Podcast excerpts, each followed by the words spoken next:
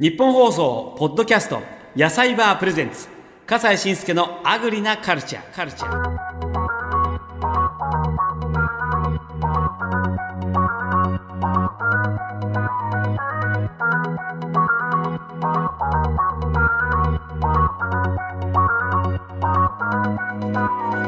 笠西慎介です日本の食を支えている生産者や販売者の方にお話を伺い食にまつわる文化を探訪する野菜バープレゼンツ笠西慎介のアグリなカルチャー。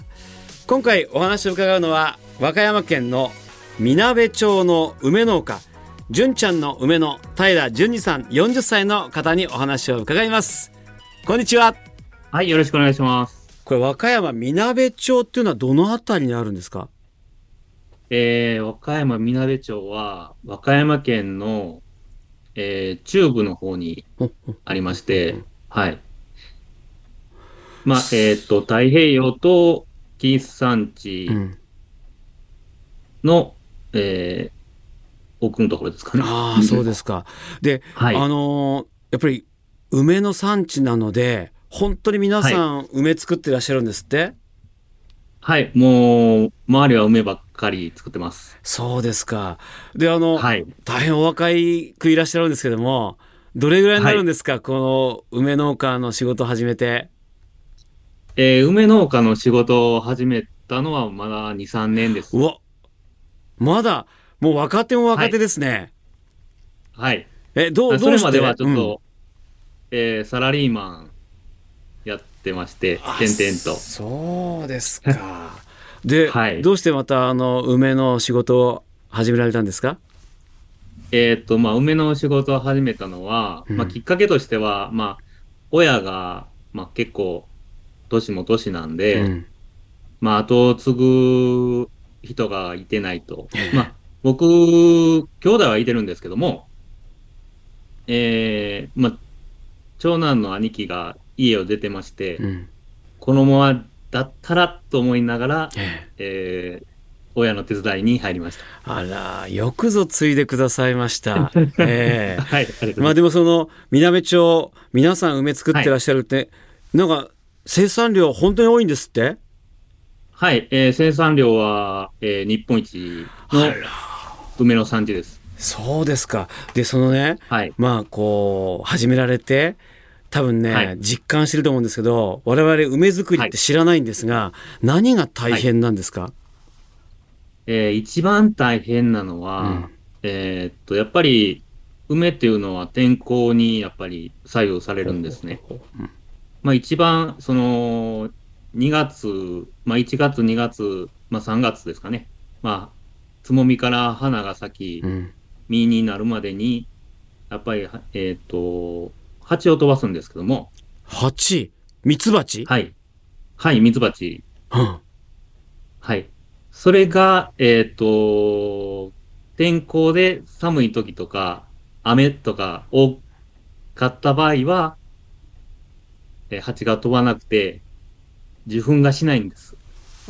そうすると花も咲かないし実もできないと、まあ花は咲くんですけども、うん実があそっか。できないっていう。へえ、そうなんです。かじゃあそのミツバチをえ飛ばすの、えっ、と、来るの待ってる、あの、業者からですね、ええ。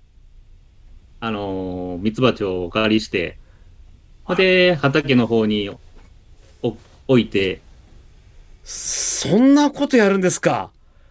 はい。で自然がっていうけど自然と言いながらもそういったいろんなことをやってようやくできるのね梅っていうのは。そうです。はい。あらそうですか。はい。いやしかし今は、うん。その、一番大変な、あの、梅の剪定っていうのがありまして、はいはい。その、まあ、枝を切ったりですね。うんうんあの、梅の手入れをやって、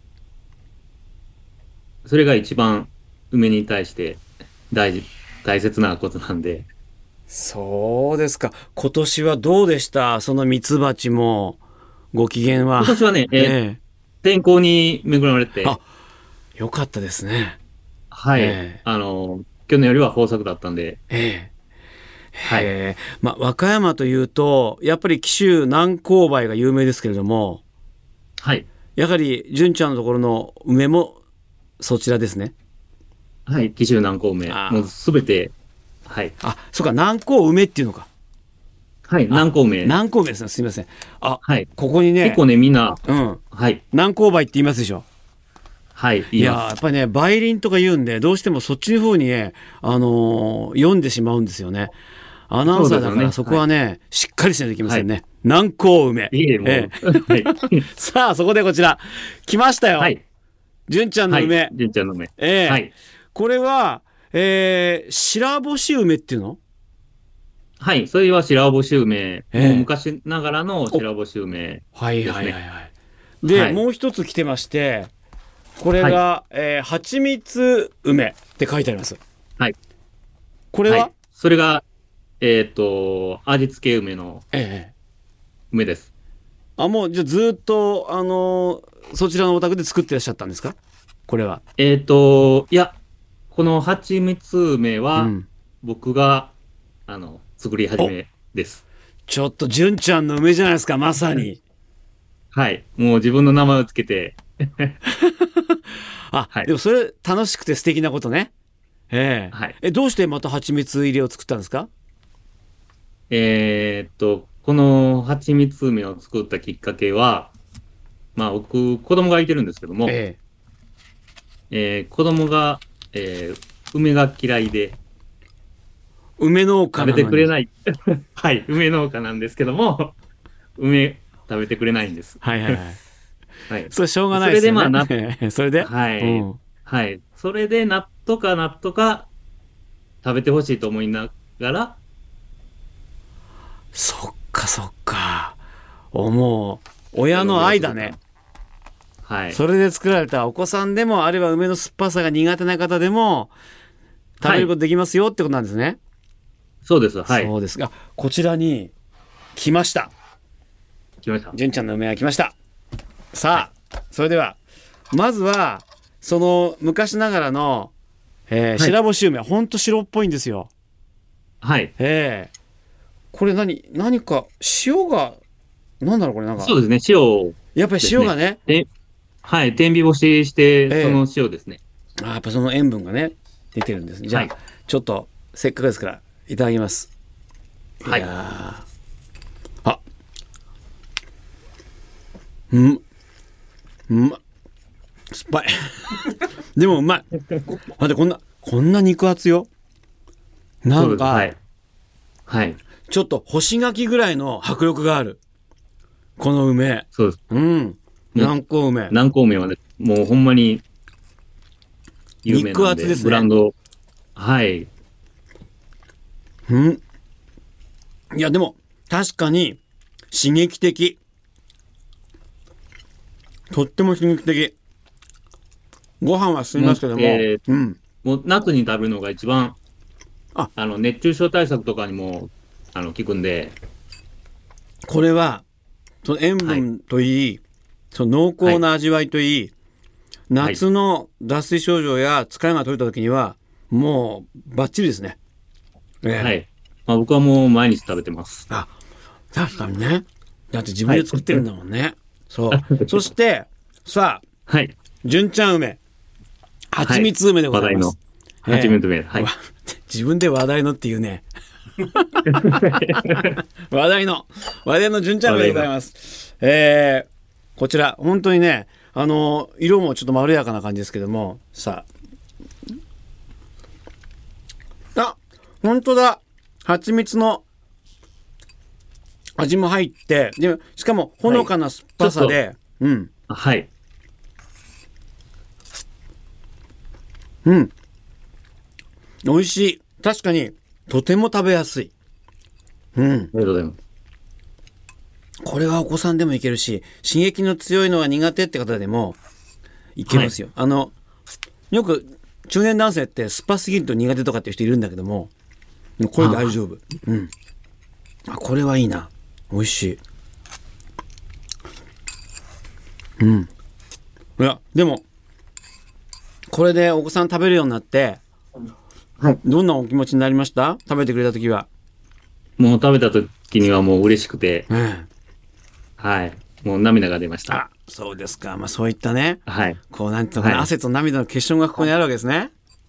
そうです。はい。ね。評判の方はどうですか？評判は、あの、結構みんなから美味しいって言って、ああの、言ってくれてるんで、うんうんうんうん。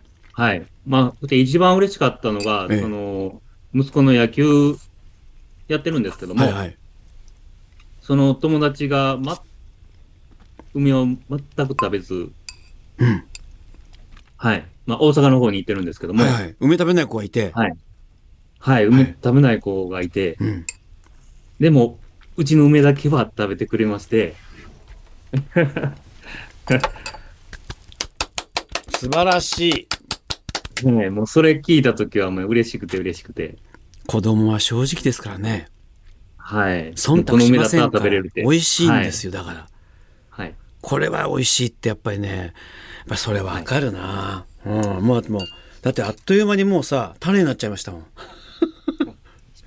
ええもうだから本当に素晴らしい。いや、でもそうやって、こう、では、その、美味しい食べ方、おすすめの食べ方、純ちゃん自身は、どんな食べ方がおすすめですか？えー僕のおすすめは一番はやっぱおにぎりですかね。あ、やっぱりね。はい。ええもうおにぎりの中に、その一粒種を抜いて丸ごと入れるっていう。はいはい。はい。もうそれが一番。いやでも、うん海苔も巻かず、あ、海苔も巻かず、つまはい。り純粋にご飯と梅干しで味わおうじゃないかという。そうです。はい。それは梅干し農家の自信でもありますね。あります。はい。うんでその次にはお茶漬けですね。お茶漬けね。それは、え、どういう、はいどういうふう、どういうふうにするんですか？薬味とかは。あ、そそれはもう白ご飯の上に、うん。あの、純ちゃんの梅を乗せうて、ん。で、あの、お茶を上からかけるっていう、もう極めてシンプルな、はい。シンプルな食べ方で。いや、昆布だなんだっていらないわけですね。はい。もう、入れ、入れず。そこにも自信が現れている。はい。それが一番美味しいというね。そうでもね、わかりますよ。特に、白干し梅は、あの、本当にそれでいけると思う。はいね。お茶、お茶、ここにお茶がなかったんだ。残念ながらね。もう何でもあるわけじゃないんですよ。スタジオっていうのは。ええまあでもちょっとね、後で試してみますね。本当に。いはい。やでも、はいあと、なんかあの、鶏の唐揚げに使ったりするんですって、梅を。そうなんです。はい。あとね、鶏の唐揚うげん。の時に、えーっと、果肉を取ってですね。えで、果肉を鶏と混ぜて、からまあ、カラメルみたいな感じですよね。え、それって、え、それ一般的、はいあんまり東京の方じゃ聞かないですよ。すうちもやらないな、それ。はいないうん。ないですえ、そちらのそれはね、一回まあ、あのー独自です。独自、え、それはじゃあ、純ちゃんの家だけでやってるんですか、そうです。そうなの。はいえ、何？梅を、もう一回じゃあ聞きますよ。梅の果肉を、そのはい下味の時に鶏と混ぜるの、はい。果肉だけ混ぜて、えええええそうするとどんな感じになるんですか？唐揚げは。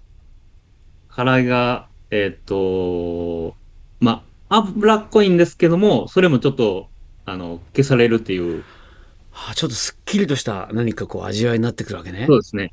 唐揚げが、あ、それいいかもしれないですね。え、じゃあ、はい梅っぽくはならないんですかあんまり？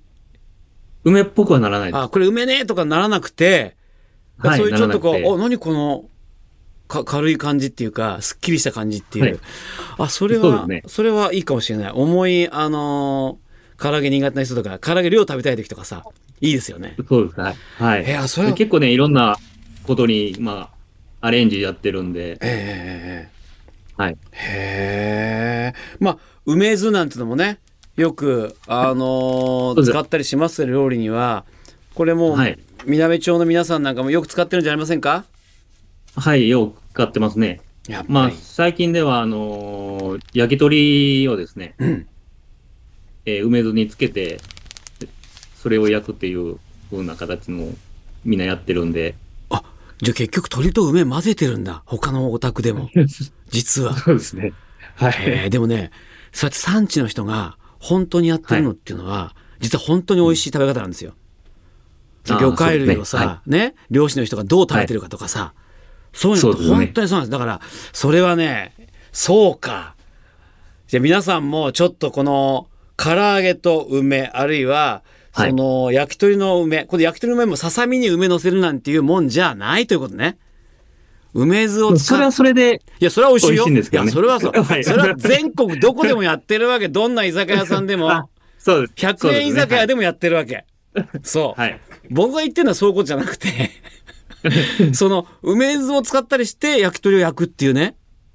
そうです。はい。そまあ、下ごしらえの時に、ね、そう、その下ごしらえの時に梅を使ったり梅酢を使うってことが、料理の一つの強烈な味付けになるってことを、地元の日本一の生産の農家の町の皆さんがやってるってことは、これね、ニュースですよ。ねえ。これね、ぜひ、あの、試していただきたいと思います。はい、ありがとうございます。はい、まあ、それとともに、とにかく、純ちゃんの梅ね、もう、やっぱり若くて始めてばっかりで期待されてると思いますけど、もうこんなに商品化して、ええー、はい、もう美味しかったので、ぜひぜひ、野菜バーなどでチェックしていただけるといいと思います。はい、ありがとうございました。はい、ええー、ありがとうございます。これからも頑張ってくださいね。はい、ありがとうございます。えー、頑張ります。お子さんにもよろしくお伝えください。はい。ありがとうございました。ありがとうございました。日本放送、ポッドキャスト、野菜バープレゼンツ、笠西慎介のアグリなカルチャー。